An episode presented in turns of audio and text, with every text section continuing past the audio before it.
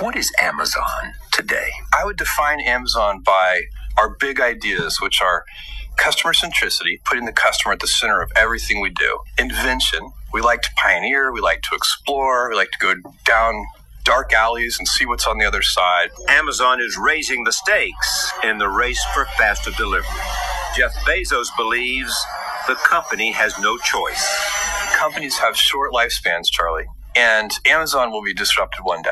And you worry about that? I don't worry about it because I know it's inevitable. Companies come and go.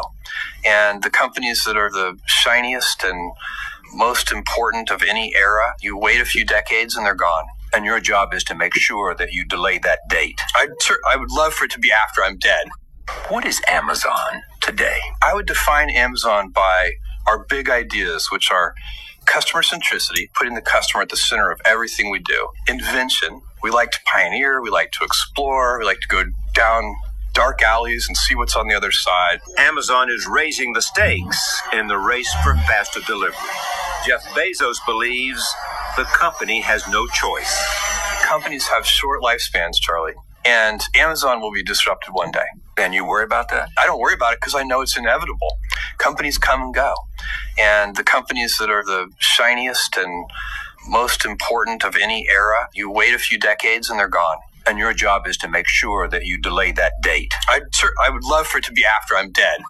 What is Amazon today? I would define Amazon by our big ideas, which are customer centricity, putting the customer centricity, centricity, centricity, 中心,中心性.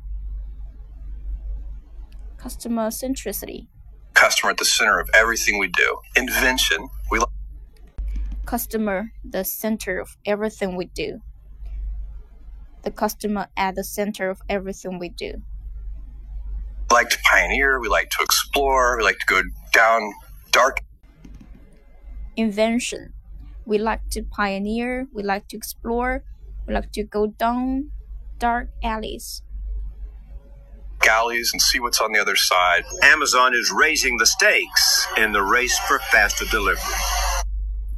Amazon is raising the stakes in the race for fast delivery.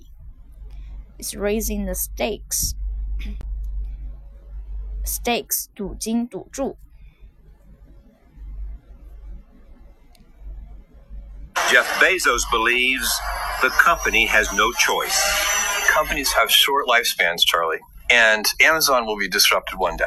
And you worry about that? I don't worry about it because I know it's inevitable. Companies come and go.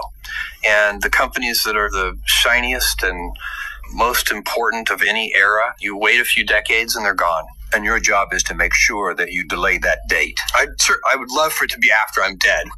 What is Amazon today? I would define Amazon by our big ideas, which are customer centricity, putting the customer at the center of everything we do. Invention, we like to pioneer, we like to explore, we like to go down dark alleys and see what's on the other side. Amazon is raising the stakes in the race for faster delivery. Jeff Bezos believes the company has no choice. Companies have short lifespans, Charlie, and Amazon will be disrupted one day. And you worry about that? I don't worry about it because I know it's inevitable. Companies come and go.